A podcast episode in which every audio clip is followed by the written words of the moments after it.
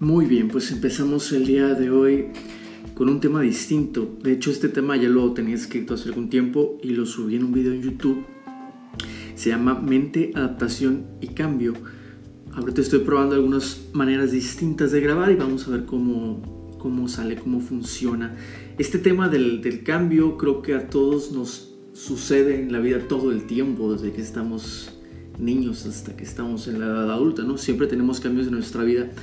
Entonces vamos a ver qué es esto, ¿no? Cómo, cómo, con, cómo converge la mente y la adaptación y por lo tanto los cambios en cada uno de nosotros y qué podemos hacer a lo mejor para adaptarnos de una mejor manera en mi humilde opinión.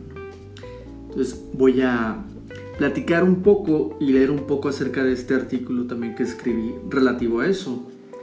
Aquí lo menciono como que en la vida diaria, académica, laboral, o en cualquiera que sea la situación en la que nos encontremos, vamos regularmente realizando patrones en el pensar, en lo que hacemos y en el vivir, en el cómo vivimos. Vivimos y nos adecuamos. Siempre llegamos a un punto de confort. Es decir, si nos acostumbramos, estamos de, de cierta manera como, ya mencioné anteriormente, cómodos y en muchos casos también podemos estar incómodos con una, algo que estemos haciendo constantemente que estamos cómodos pero probablemente no nos guste tanto, simplemente estamos acostumbrados a realizarlo una y otra vez. Siendo así que el cambio opera en ambas direcciones, es decir, al estar conforme, eh, le tememos al cambio porque estamos muy cómodamente, ¿no?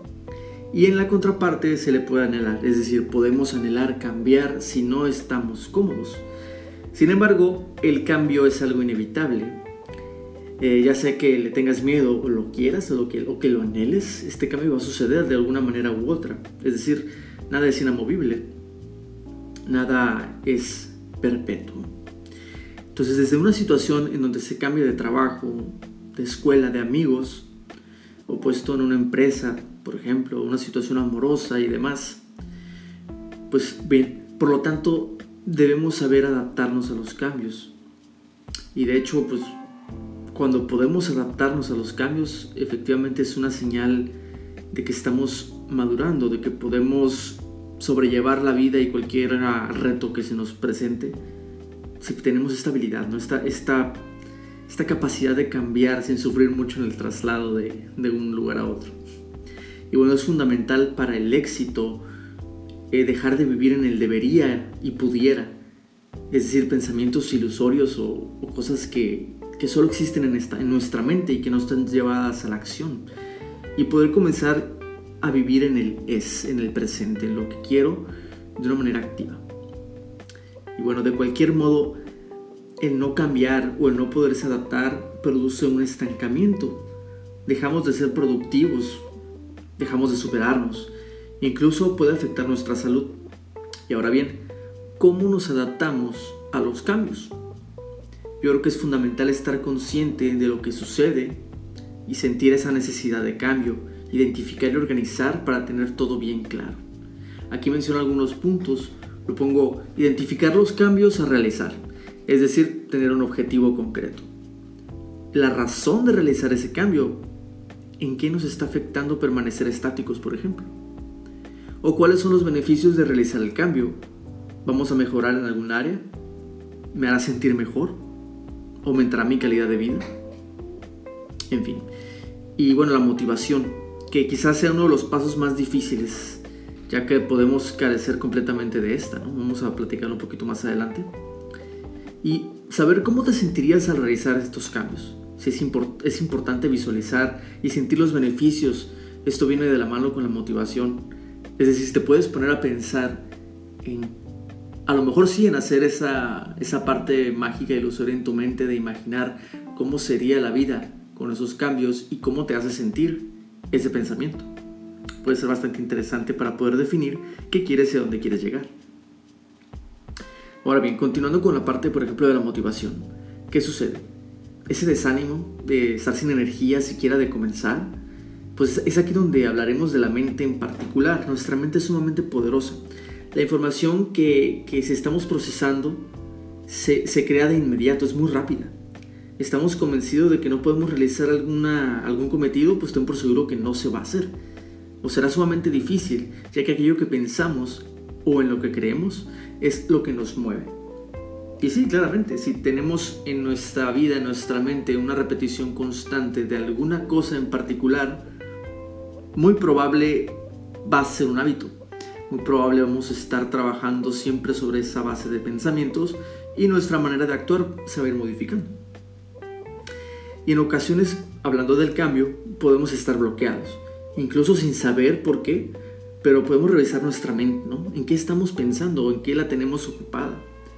Muchas veces pueden ser sin sentidos, representaciones mentales pasadas o futuras, inexistentes, pero no enfocadas en lo que nos acontece, en el presente.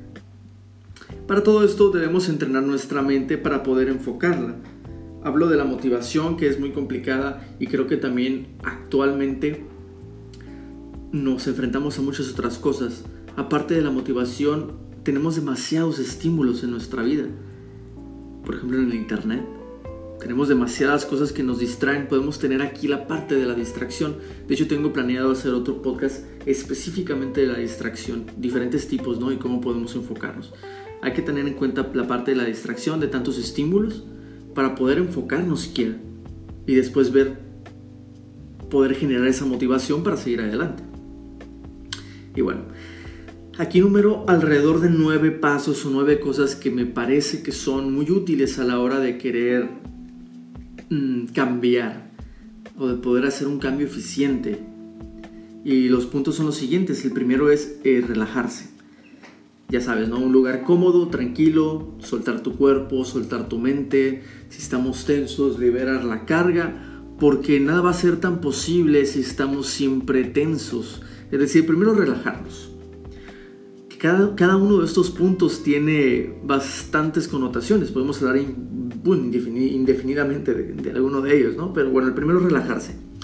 El segundo, realizar ejercicios de respiración que viene de la mano con lo anterior. Pero primero hay que tener la idea, relajarnos, tomar un ejercicio de respiración, estirar nuestro cuerpo y darnos cuenta, tercer paso, darnos cuenta de dónde estamos, de qué estamos haciendo, cómo se siente el peso del cuerpo, por ejemplo, que no, exista nada más, es decir, dónde estás y a dónde quieres llegar. Darte cuenta del presente, dejar de pensar un poquito, parar, parar la mente y decir qué estoy haciendo, cómo estoy haciendo y si de verdad eso es útil. El paso número 4 es poder depurar un poco la mente de acuerdo al paso anterior. Si lo vemos puede ser que es paso 1, 2 o 3, ¿no? Lo vamos viendo como si fuera una pequeña escala, relajarnos, realizar ejercicio de respiración, darnos cuenta de dónde estamos, depurar nuestra mente. Aquí pongo en el 5, sonreír, que es un pequeño paso nada más al parecer, pero podemos ver cómo es de contagiosa la risa, y no me refiero en un sentido de reír sin sentido, es decir, hacer consciente nuestro cuerpo que la manera en que, por ejemplo, si tú ves a mucha gente enojada, lo más probable es que tu estado de ánimo cambie. Entonces podemos engañar un poco a nuestra mente por medio del cuerpo. Tratar de sonreír, tratar de ver las cosas de una manera un poco más positiva, pero no positiva ideológicamente absurda, ¿no? Sino también ser, poder ser agradecidos con las cosas que de verdad tenemos. Y eso nos puede dar gracia, nos puede hacer sonreír, lo cual es bueno siempre expresar ese tipo de emociones. Y después de esto podemos redireccionar el enfoque qué es lo que quieres lograr, a dónde quieres llegar. Y vamos a quitar un poco aquí el sonido del teléfono.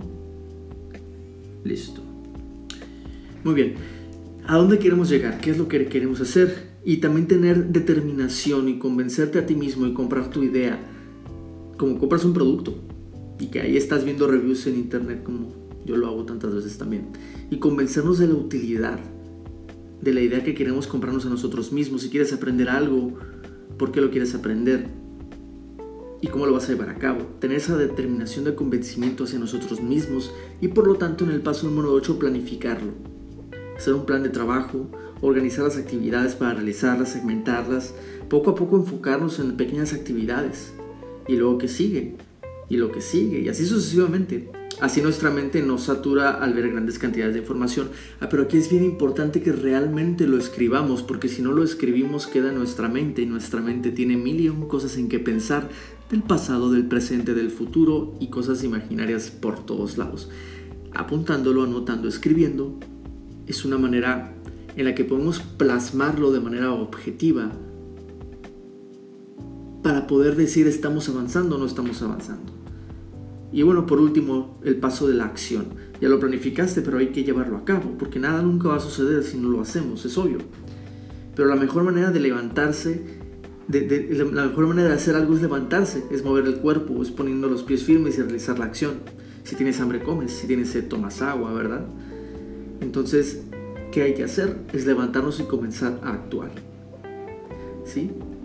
Entonces, seguramente mmm, estos pasos pueden ayudarte, verlos poco a poco y nunca preguntarnos qué sería, ¿no? Sin pensar, empezar a hacerlo de una vez. Y bueno, entonces hay que convencernos. Voy a resumir estos pasos rápidamente. La parte de relajarte. Uno, dos, realizar ejercicio de respiración. Tres, darnos cuenta que estamos haciendo. Cuatro, depurar nuestra mente de aquello que no necesitamos. Cinco, sonreír y tener una buena actitud. Seis, redireccionar nuestro enfoque a qué queremos lograr. 7. Juntar la determinación, convencernos de comprar nuestra propia idea para llevarla a cabo. 8. Planificar.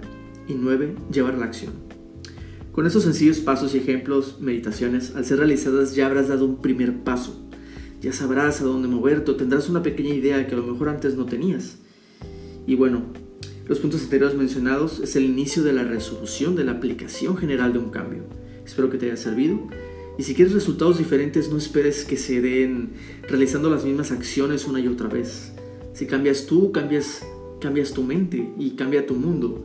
Entonces espero que te sirvan de alguna manera estos pequeños consejos y que me sirvan a mí en el futuro si en algún momento quiero realizar un cambio y yo estoy batallando, poder regresar a este podcast a escucharme y tratar de tomar mis propios consejos. Espero que nos sirva a todos y gracias por escucharme. Hasta luego.